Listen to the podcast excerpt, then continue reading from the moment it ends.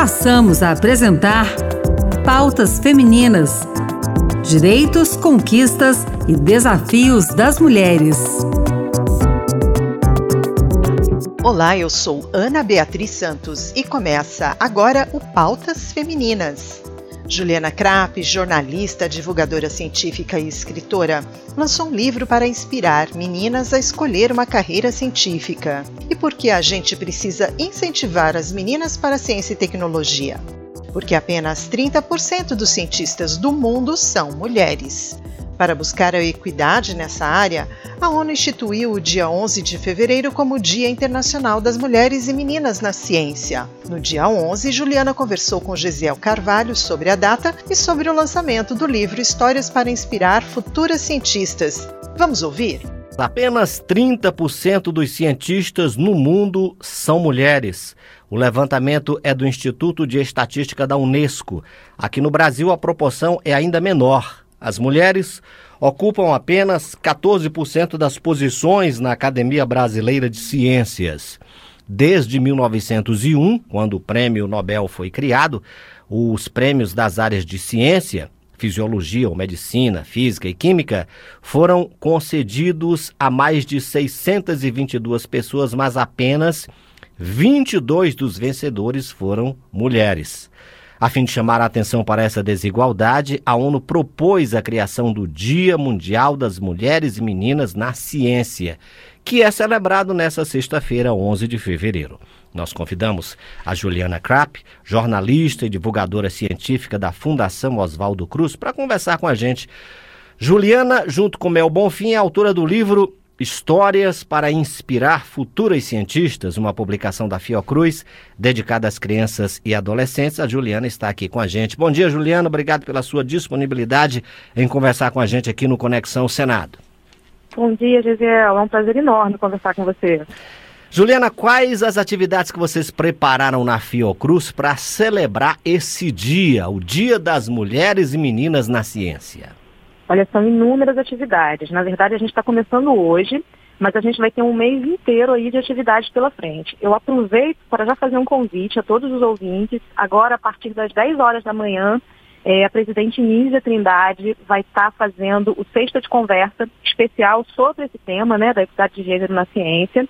É, os ouvintes podem acompanhar no YouTube da Fiocruz e podem ver também toda a nossa programação no Instagram dedicado às mulheres e meninas na ciência. É, mulheres e Meninas na Ciência Fiocruz. Só procurar a nossa conta e seguir a gente, que a programação está toda lá. E na terça-feira que vem, a gente vai inclusive fazer leituras do livro Histórias para Inspirar Futuras Cientistas, às 10 horas, também no nosso YouTube. Quem quiser acompanhar está super convidado. A gente está com a participação das contadoras de histórias do Museu da Vida. Ok, agora vamos falar então sobre o livro Histórias para Inspirar Futuras Cientistas. Eu já gostei logo do título. O que é que os leitores vão encontrar nessa obra, Juliana? Então, os leitores vão encontrar 13 histórias, 13 perfis de mulheres cientistas brasileiras. Todas essas 13 mulheres atuam ou atuaram na Fundação Oswaldo Cruz e além de fazerem contribuições extraordinárias para a ciência, são mulheres que tiveram algum tipo de, de luta né, é, contra a desigualdade. Então a gente pode ver nessas trajetórias o que une elas, além assim da dedicação à ciência, né, além de terem carreiras muito brilhantes, científicas, são mulheres que batalharam para que o Brasil fosse um lugar melhor para a gente viver. E qual foi o critério de escolha dessas cientistas que estão no livro, Júlia? Nossa, esse foi um desafio enorme. É, na verdade, assim, a ideia, a ideia do livro surgiu justamente do fato de que tanto eu quanto a Mel, a gente trabalha na Fiocruz, né? E a gente convive no dia a dia com inúmeras cientistas que são realmente um exemplo para a gente, né? São fonte de inspiração permanente.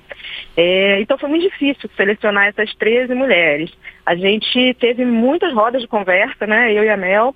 E o que a gente fez foi tentar dar diversidade a essa seleção. Então a gente procurou, por exemplo, destacar não apenas cientistas do eixo Rio-São Paulo, mas também cientistas do Nordeste, da região Norte. É, são mulheres que não apenas estão atuantes no momento, há também cientistas já falecidas, como a Berta Lutz, né, que é um grande exemplo, a Maria Dini, também é, teve uma carreira fabulosa e que começou a fazer ciência na década de 30.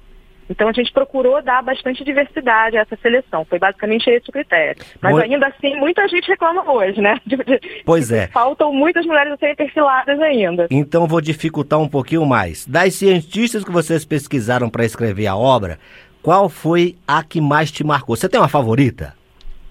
Olha, eu vou confessar que eu fiquei muito fascinada pela história da Maria Dini. É, por quê? Porque ela é, para mim, ela ficou como a nossa Marie Curie. É uma, uma cientista muito, muito representativa, que trouxe assim, contribuições extraordinárias para a ciência, só que hoje a gente não, tá, não ouve muito falar sobre ela. Né? É, ela foi casada com outro cientista, eles fizeram uma parceria aí, o Leônidas, uma parceria de vida mesmo, não só no casamento, mas na ciência. Então eles, eles trabalharam juntos, mas fica sempre aquela sensação de que ela acabou ficando um pouco na sombra, ela sempre vem acompanhada pelo nome dele, né? Só que aí quando a gente vai olhar para a história dela, a gente vai ver que não, ela era muito independente, tanto na, na carreira também, né? Ela fez descobertas por conta própria, ela tinha brilho próprio. E eu fiquei com muita vontade de explorar mais a história dela. Ela nasceu em Manaus, uma família muito pobre, é, e ela se interessou pela ciência porque a irmã dela morreu de difteria, ainda criança. Então ela decidiu que a partir dali ela ia virar médica, ela ia virar cientista e ela ia estudar especificamente as doenças negligenciadas, que são as doenças né, que afetam principalmente a população mais pobre e que nem sempre ganham luz né, no, no dia a dia. É, e ela fez isso. Ela realmente dedicou toda a trajetória dela a estudar doenças como leptospirose, malária, doença de Chagas. E ela fez várias descobertas que permitiram que a sociedade brasileira enfrentasse melhor essas doenças. Por isso eu tenho um apreço especial aí à história da Maria Dini. Mas todas as outras 12 mulheres têm histórias muito fascinantes. Assim, foi um prazer enorme fazer esse livro é, e conversar com várias dessas cientistas. E eu e Mel, a gente aprendeu muito com elas. Olha, é uma história muito bonita. Realmente tem muitas similaridades com a história da Marie Curie, inclusive é, já, já pelo nome, né? Maria Jean uhum, também. Exatamente. É outra Maria. E a, a, sobre a Marie Curie, inclusive, ela foi premiada duas vezes, né? Com, com o Nobel de Física e depois com o Nobel de Química. E tem um documentário, um filme que eu assisti nesse tempo de pandemia, me parece que está na Amazon Video, muito legal e que eu deixo aí para que as pessoas que ainda não conhecem a história da Marie Curie possam ver também. Não sei se você viu esse, esse filme, mas muito legal. É... Filme não, mas posso aproveitar e dar outra dica? Sim. Tem um livro fantástico inspirado na história da Marie Curie, que é da Rosa Monteiro. É, eu esqueci agora o nome do livro, mas é o último lançamento da Rosa Monteiro, uma jornalista escritora espanhola, é, que, que, conta um pouco da história da Marie Curie. Então fica aí a dica também. Certo, filme e livro. Ivan, e como é que a gente faz para adquirir o livro, Juliana? Esse livro tão importante, tão inspirador é, para as novas gerações. O, o Histórias para Inspirar Futuros Cientistas, ele está disponível online, gratuita, gratuitamente. Qualquer pessoa pode baixar o livro é, na plataforma Porto Livre. É só jogar Porto Livre no Google que, que qualquer internauta vai chegar né, na, né, nessa página que é um repositório de livros em acesso aberto da Fiocruz. E aí eles podem baixar esse livro de forma gratuita. Legal demais. Juliana Krapp, muito obrigado pela sua entrevista aqui à Rádio Senado. Parabéns pelo livro. Vou baixar esse livro também para conhecer o perfil é, dessas cientistas que nos inspiram e com certeza é, são histórias que vão inspirar muitas crianças, adolescentes, é, pessoas que muitas vezes desconhecem o que essas grandes mulheres cientistas vêm fazendo. E aproveito também para parabenizar o trabalho de excelência que é feito aí na Fiocruz. Juliana, um abraço grande. Muito obrigada, um abraço, até a próxima.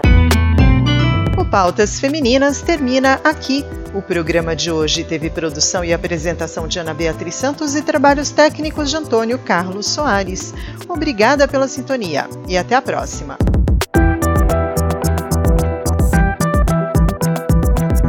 Acabamos de apresentar Pautas Femininas. Direitos, conquistas e desafios das mulheres.